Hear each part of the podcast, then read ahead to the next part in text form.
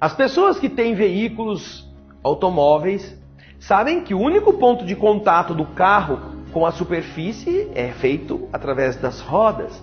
E as rodas, elas estão revestidas de borracha para ajudar na, na no, no, no, no apegar-se ao solo, para não escorregar. A borracha, porém, ela está submetida ao movimento de tração. E se ela não tiver sulcos, ela não poderá ser útil ao carro, porque ele vai ficar patinando. São os sulcos. Quando você vê no pneu aquelas, aqueles cortes, aquela borracha que tem um monte de buracos, é ali que acontece a tração. Quando a borracha fica lisa, o pneu está careca, ah, o carro patina, o carro derrapa e o acidente acontece.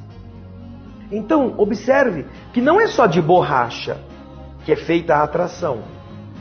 Assim, não é só de beleza que é feita a felicidade. Não é só de coisa material que nós vamos conquistar a harmonia. É preciso ter um balanço para que nós estejamos vivendo no mundo material, felizes, mas também presos às coisas da alma, que nos prepare para aquilo que vem depois.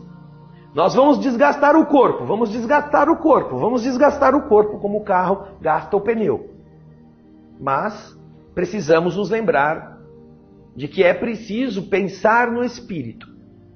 E quando o pneu estiver careca e não servir mais para nada, aí você ainda está podendo, no outro lado da vida, caminhar com um pneu bem grosso, porque você se preparou, você recalchutou o seu espírito nas experiências da vida.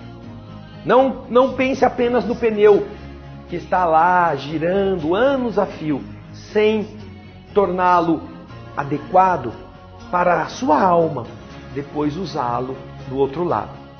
Essa é a mensagem de hoje. Muita paz.